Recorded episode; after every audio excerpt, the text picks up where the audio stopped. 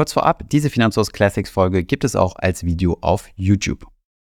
Hallo und herzlich willkommen zu dieser neuen Podcast-Folge. Die heutige Folge ist etwas persönlicher, nämlich vor so ziemlich genau neun Jahren habe ich mit dem Investieren in ETFs angefangen.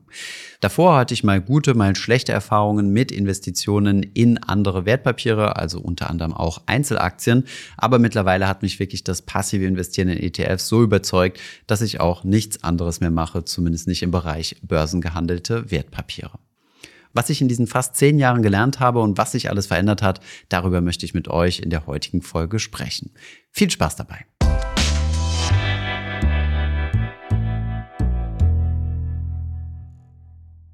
Ich bin fast ein Jahrzehnt in ETFs investiert und tatsächlich ist ziemlich viel passiert.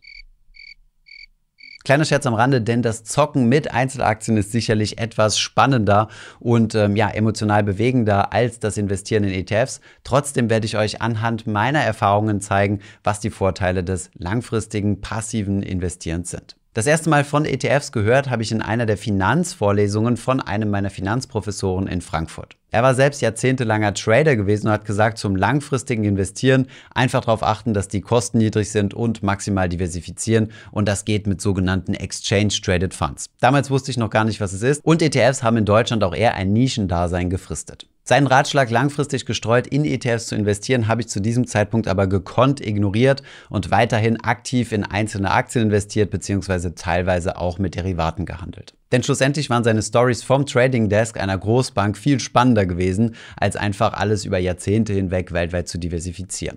Als ich dann später selbst in der Bank tätig war, durfte ich aufgrund von Compliance-Richtlinien der Bank keine Einzelaktien mehr besitzen.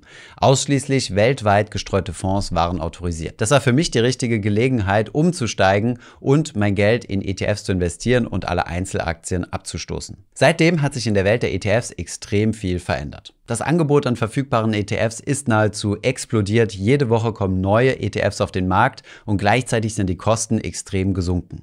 Zwar waren ETFs immer schon günstiger als aktiv gemanagte Fonds, aber auch diese günstigen Kosten sind immer weiter gesunken. Markus hat das für uns in dieser Grafik einmal dargestellt und hat mal für die größten Weltindizes, also MSCI World, FTSE All World und auch den Solactive World Index, einmal herausgesucht, wie die Kosten sich in den letzten Jahren entwickelt haben. Dabei haben wir immer das Auflagedatum des entsprechenden Fonds genommen und man kann an dieser Grafik ganz gut ablesen, je jünger ein Fonds ist, desto günstiger sind auch die Verwaltungskosten, die sogenannte TER. Was hier übrigens in dieser Grafik nicht mit berücksichtigt ist, ist, dass viele ETF-Anbieter die Kosten ihrer Welt-ETFs im Laufe der Zeit auch reduziert haben. Das heißt, es sind zwar alte ETFs, die früher noch mal deutlich teurer waren, aber sukzessive die TER reduziert haben für bestehende Investoren. Wir sehen also, wer 2005 in Deutschland in ETFs investieren wollte, der musste noch mit 0,5% TER rechnen, wenn nicht sogar deutlich mehr. Der derzeit günstigste ETF, nämlich der Amundi Prime Global, hat gerade mal ein Zehntel der Kosten der ETFs, die 2005 die günstigsten waren. Aber nicht nur im ETF-Bereich können wir Kosten sparen, sondern auch der Einstieg in ETFs, nämlich über den Broker, ist deutlich günstiger geworden. 2019 ging der Neobroker Trade Republic an den Start und einige Jahre später der Konkurrent Scalable Capital. Beide Neobroker haben dafür gesorgt, dass die Kosten nochmal deutlich niedriger geworden sind und statt mit Aktions-ETFs zu arbeiten, dass gewisse ETFs eine Zeit lang kostenlos bespart werden konnten, haben sie ein Riesenspektrum an ETFs kostenlos besparbar gemacht und das dauerhaft, also nicht mehr als Marketingaktion, wie das vorher bei den Online-Brokern der Fall war. Ein Blick in unseren ETF-Sparplan-Broker-Vergleich zeigt, dass es mittlerweile sieben Broker in Deutschland gibt, bei denen man kostenlos ETFs per Sparplan besparen kann. Fünf davon haben sogar über 800 ETFs in der Auswahl, die ihr kostenlos besparen könnt. Soweit mal eine kleine Entwicklung, was sich am ETF-Markt getan hat. Auch das Angebot an ETFs ist explodiert. Es gibt über 30 ETFs auf den MSCI World mittlerweile. Als wir damals unser Tutorial gemacht haben, waren es knapp über 10. Kommen wir jetzt einmal zu den Learnings und schauen uns einmal die Performance an, die mein Portfolio seit meinem Investieren in ETFs gemacht hat. Das hier ist nicht meine echte Performance, sondern wir haben hier mein Portfolio einfach nachgestellt, also das regelmäßige Besparen nicht mit berücksichtigt. Es handelt sich hierbei um ein Portfolio mit 70% MSCI World und 30% MSCI Emerging Markets. Und bis zum Jahr 2020 hatte ich auch noch einen speziellen REITs ETF, der also in Immobilienaktiengesellschaften investiert. Den habe ich aber im Jahr 2020 im Rahmen eines Rebalancings verkauft. Hier sehen wir einen Performance-Chart von 2014 bis heute. Von 14 bis 2020 hat sich die Performance verdoppelt auf über 100 Prozent, ist dann durch den Corona-Crash nochmal eingeknickt und steht aktuell bei ungefähr 142 Prozent im Plus. Das entspricht einer durchschnittlichen Rendite von 10,3 Prozent pro Jahr. Hier muss man allerdings aufpassen, gerade in den letzten Jahren, wenn man 2022 mal ausschließt, waren es ziemliche Boomjahre gewesen. Das heißt, hier liegt die Rendite von diesem Weltportfolio deutlich über dem langfristigen Durchschnitt, der irgendwo um die 7 Prozent am weltweiten Aktienmarkt liegt. Diese 7 Prozent sind aber keine Garantie. Langfristig kann es natürlich sein, dass die Aktienmarktrenditen auch unter den 7 Prozent landen.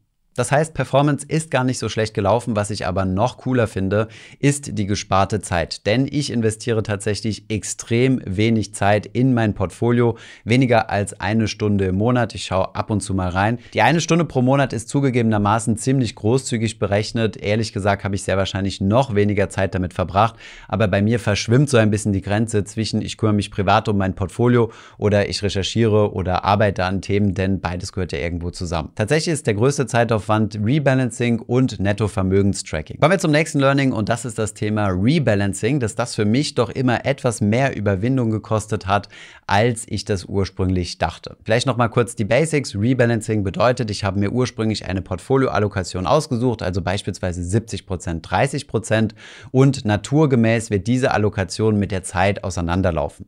Beispielsweise sind in den letzten Jahren die Industrieländer besonders gut gelaufen und die Schwellenländer weniger gut. Das heißt, der Industrieländeranteil Anteil ist prozentual größer geworden, während der Schwellenländeranteil kleiner geworden ist. Um die ursprüngliche Gewichtung wiederherzustellen, muss man ein sogenanntes Rebalancing machen, also vom größeren Teil etwas verkaufen, um es in den kleineren Teil wieder zu investieren, um das Gleichgewicht herzustellen. Hierzu haben wir übrigens auch einen Rebalancing-Rechner, den findest du unten in der Beschreibung verlinkt. Dieses Rebalancing war tatsächlich für mich immer eine größere Überwindung, weil ich, wie gesagt, meinem Portfolio so wenig Beachtung geschenkt habe. Ich mache dieses Rebalancing aber üblicherweise über neue Investitionen. Ich habe zwar auch Sparpläne, die ich laufen lasse, lasse. Aber in der Regel mache ich ein oder zweimal im Jahr etwas größere Investitionen, die ich dann vor allem zum Rebalancen benutze und vorher, bevor ich investiere, kurz ausrechne, wie viel Geld ich in welchen ETF stecken muss, um wieder eine Balance herzustellen. In 2020 war übrigens auch der Verkauf meines REIT-ETFs nochmal eine Gelegenheit zum Rebalancen. Das frei gewordene Geld durch den Verkauf habe ich dann genutzt, um wieder eine 70-30-Balance herzustellen. Mein nächstes Learning wäre, dass Kosten tatsächlich key sind. Das fällt mir vor allem immer dann auf, wenn ich mir Portfolios im Stream anschaue und wir dann aktiv gemanagte Fonds haben, die das Zehnfache eines ETFs kosten. Wenn wir mal von einer langfristigen siebenprozentigen Rendite ausgehen und Kosten von 0,3 Prozent, dann bedeutet das, dass wir netto nach Kosten 6,7 Prozent machen. Das ist bei so einer hohen Rendite immer noch gut verträglich. Bei 5 Prozent langfristiger Rendite kommen wir gerade mal auf 4,7 Prozent. Also je kleiner die Rendite ist, desto schwerer fallen natürlich die Kosten ins Gewicht. Noch dramatischer ist es, wenn wir uns aktiv gemanagte Fonds anschauen. Beispielsweise ein DK Global Select, der ein weltweit gestreuter Aktienfonds ist. Hier sind die laufenden Kosten pro Jahr 1,45 Prozent. Wenn wir hier langfristig mit einer 5-prozentigen Rendite rechnen und die Kosten abziehen, kommen wir auf 3,55 Prozent Rendite. Also hier machen die Kosten tatsächlich einen großen Unterschied. Das wäre natürlich nicht schlimm, wenn diese Fonds eine Überrendite erzielen würden, also wenn sie besser laufen würden als die ETFs. Das ist aber langfristig nicht der Fall. Es gibt übrigens, wenn wir uns fürs passive Investieren entscheiden, also das weltweite, breit diversifizierte Buy and Hold investieren, nur sehr wenig Stellschrauben, mit denen wir unsere Rendite beeinflussen können. Die erste Stellschraube ist die Asset Allocation, also wie teile ich meine Vermögenswerte auf, beispielsweise zwischen risikobehaftetem Teil und risikofreiem Teil. Und der zweite Hebel, das sind tatsächlich die Kosten.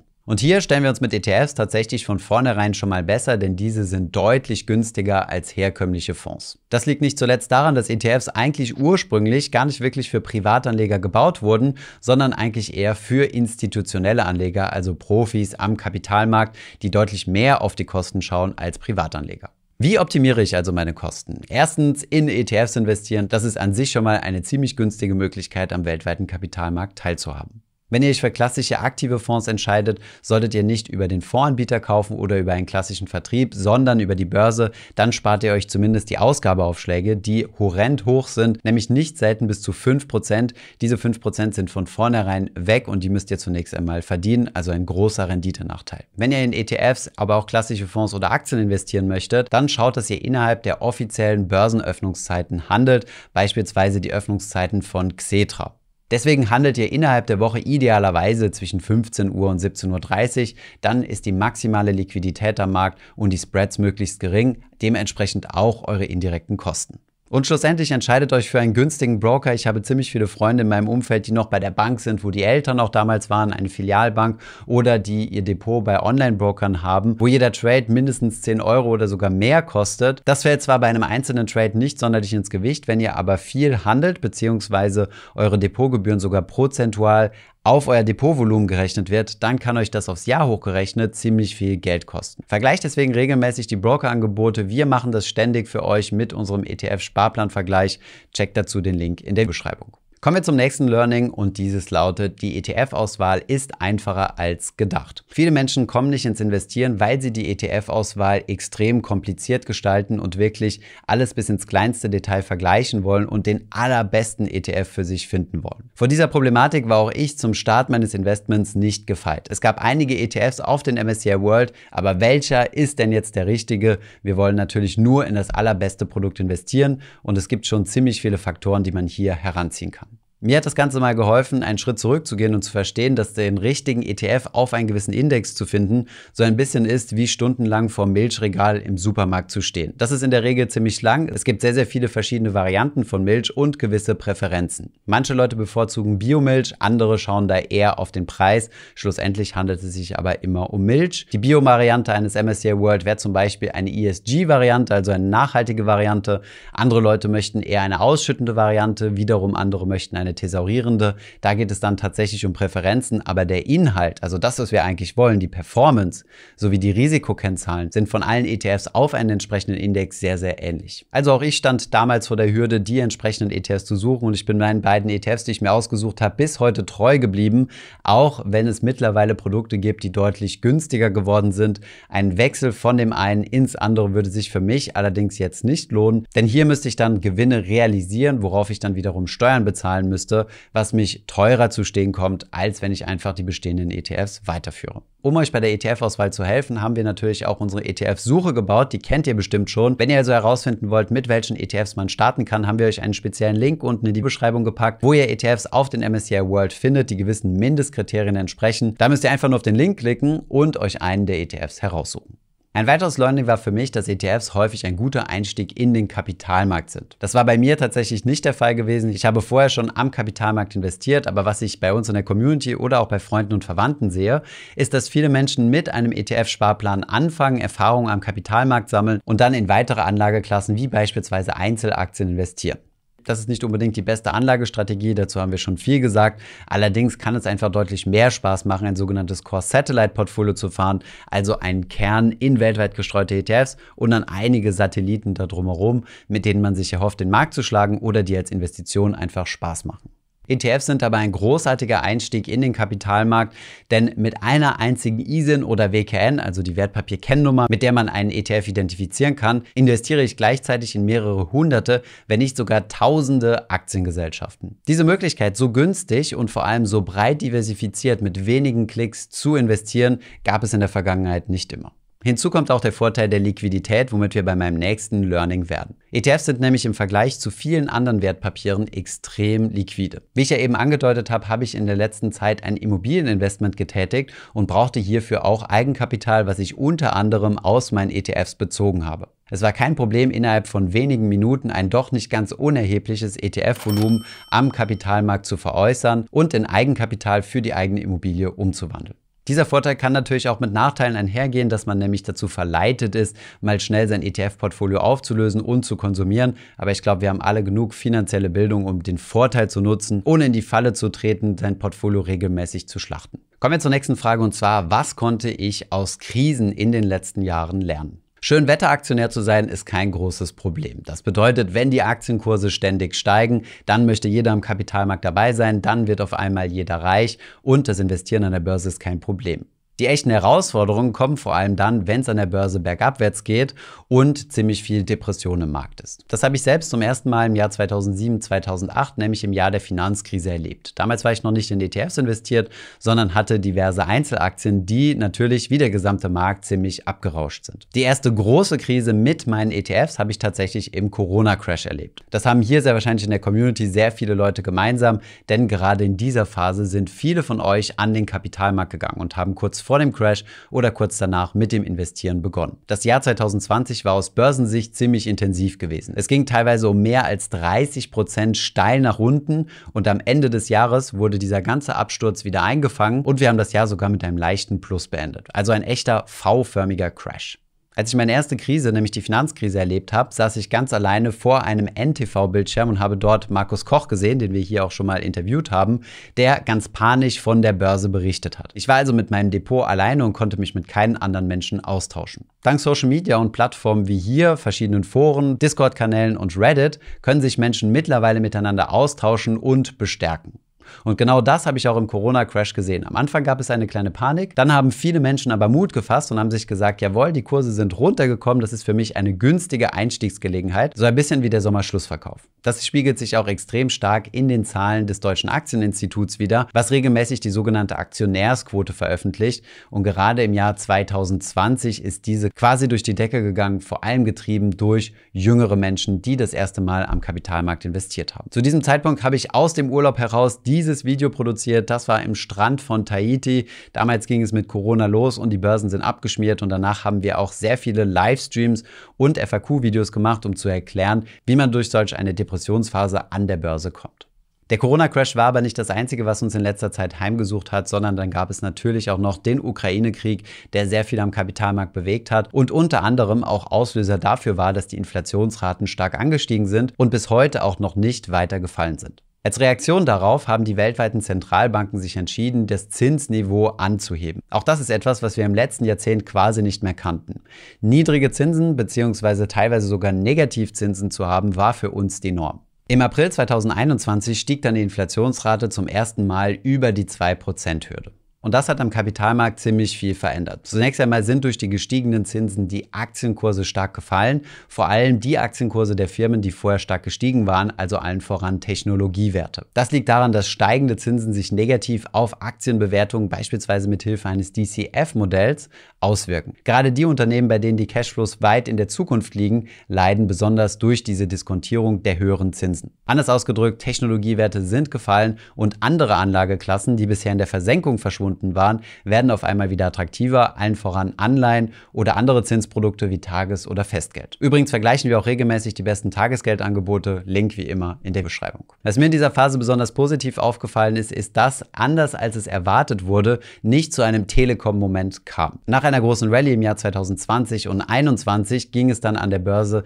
2022 etwas rauer zu und viele Medien haben über einen Telekom-Effekt spekuliert. Als die Telekom damals an die Börse gegangen ist, haben viele Menschen dort rein investiert investiert, dann viel Geld verloren und dann nie wieder am Kapitalmarkt investiert. Dieser Effekt ist tatsächlich nicht aufgetreten, sondern, das zeigt auch die Aktionärsquote, sind vor allem junge Menschen weiterhin am Kapitalmarkt geblieben und die Aktionärsquote ist sogar zum Teil noch gestiegen. Wir sehen also, ETF-Investieren ist günstiger geworden, wir haben mehr Auswahl und wir haben Communities, in denen wir uns austauschen können und Finanzwissen ist nochmal deutlich einfacher zugänglich, als es in der Vergangenheit der Fall war. Es gibt viele großartige Bücher, die nicht viel Geld kosten, kostenlose Inhalte auf Social Media, wie zum Beispiel hier und Communities, in denen man sich mit gleichen Gleichgesinnten über seine Probleme austauschen kann. Kommen wir also mal zum Fazit meines fast einen Jahrzehnts Investieren in ETFs. Ich werde es genau so weitermachen, wie ich es bisher gemacht habe.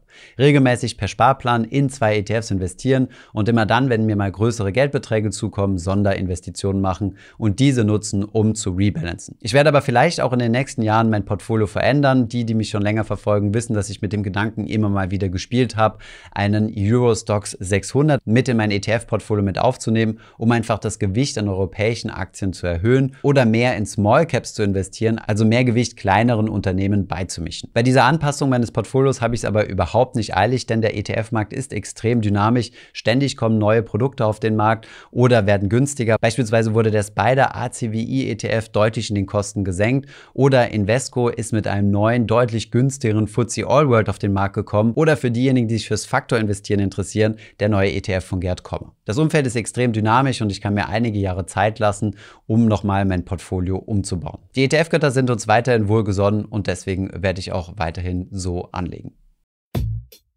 Ich hoffe, diese Podcast-Folge hat dir gefallen. Wenn ja, dann zöger doch nicht in deinem Umfeld über diesen Podcast zu sprechen, bei Freunden und Bekannten. Ich denke, es gibt auch in deinem Umfeld viele Menschen, die sich für das Thema finanzielle Bildung interessieren oder interessieren sollten. Wenn du auf iTunes bist, würden wir uns auch freuen, wenn du uns eine positive Bewertung dalässt. Das hilft uns, den Podcast noch einfacher auffindbar zu machen. Alle wichtigen Links und Verweise findest du wie immer in den Show Notes zu diesem Podcast. Vielen Dank fürs Zuhören und bis zum nächsten Mal.